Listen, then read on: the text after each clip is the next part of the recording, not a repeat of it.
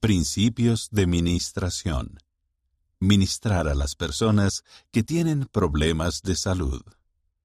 Podemos ser las manos del Señor para dar consuelo y ayuda. Las enfermedades, las alergias, las discapacidades o la edad pueden afectar la capacidad que un miembro tenga para adorar o servir.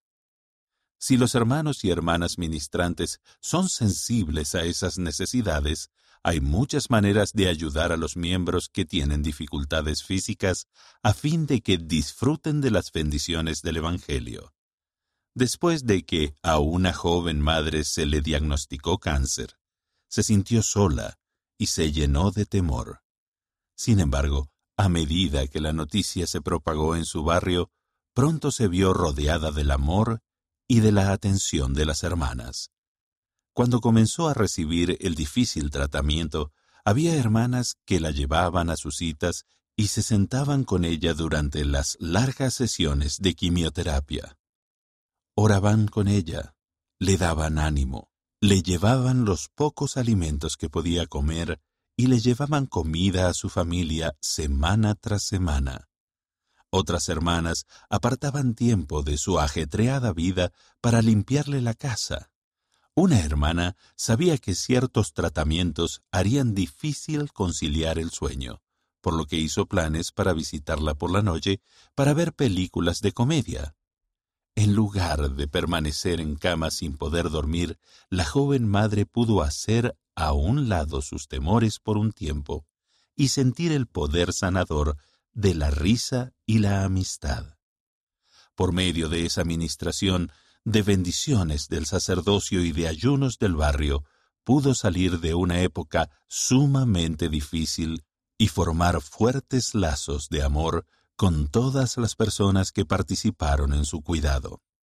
No siempre es fácil ministrar a personas que tienen problemas de salud, pero podemos seguir el ejemplo del Salvador de tender la mano con amor a nuestros hermanos y hermanas cuando se presenten problemas de salud.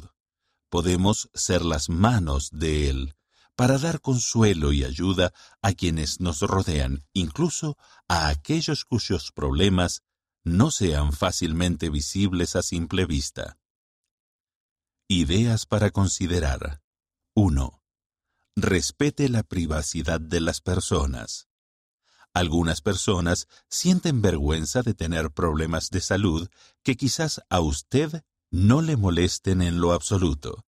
Siempre pregúnteles si está bien si usted habla a otras personas sobre su situación antes de hacerlo.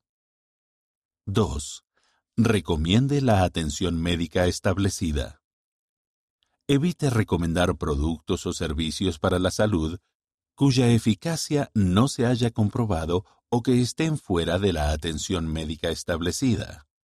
Comparta ideas y experiencias conforme sienta la impresión de hacerlo, pero aliente a la persona a que investigue por su cuenta y consulte a profesionales médicos competentes. 3. Brinde servicio a las personas y ore por ellas. Si una persona afronta problemas de salud ocasionales a corto plazo o una situación previsible como el nacimiento de un bebé o una cirugía, el servicio, la comida, los actos de bondad y las oraciones muestran que usted se preocupa por ella. En una emergencia, su disposición inmediata a ayudar puede ser de mucho valor. 4 ayude a empoderar a la persona.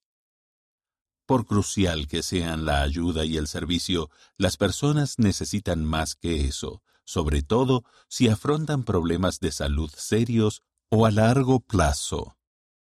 Puede que también necesiten ayuda para aprender a hacer lo siguiente por su cuenta. A. Determinar sus necesidades. ¿Qué sabe la persona hasta el momento de su condición? ¿Cómo se siente al respecto? ¿Cuáles son sus preocupaciones inmediatas y futuras? Escuche con compasión y sin juzgar, a fin de ayudar a la persona a enfrentar la realidad con franqueza. B. Recordar sus puntos fuertes. Pregunte en cuanto a otros tipos de adversidad que la persona haya enfrentado y lo que haya aprendido a raíz de esas experiencias. Señale las cualidades, los valores y las aptitudes que haya observado en ella. Pregunte cuáles son los valores más importantes para ella en esta nueva situación. ¿Cómo podría vivir esos valores? C. Elaborar un plan. ¿Qué decisiones deben tomarse pronto y qué información adicional necesita la persona para tomarlas? ¿Qué ayuda o recursos necesita de inmediato? ¿Y qué necesitará a largo plazo? ¿Qué opciones considera que tiene? ¿Cuáles son las ventajas y desventajas de cada una de ellas? D. Organizar un equipo que le ayude. ¿Quiénes pueden ayudar? La familia inmediata tiene la responsabilidad primordial de ayudar, aunque otros parientes, amigos, otros miembros del barrio, profesionales de la salud, servicios públicos disponibles, usted y su compañero o compañera y el Espíritu Santo pueden formar parte del equipo. Según sea apropiado y con el permiso de la persona, cuente con la participación de la presidenta de la Sociedad de Socorro y del presidente del Quórum de Élderes para que le ayuden a explorar la forma realista en que usted, otros miembros y los recursos de la Iglesia podrían ayudar.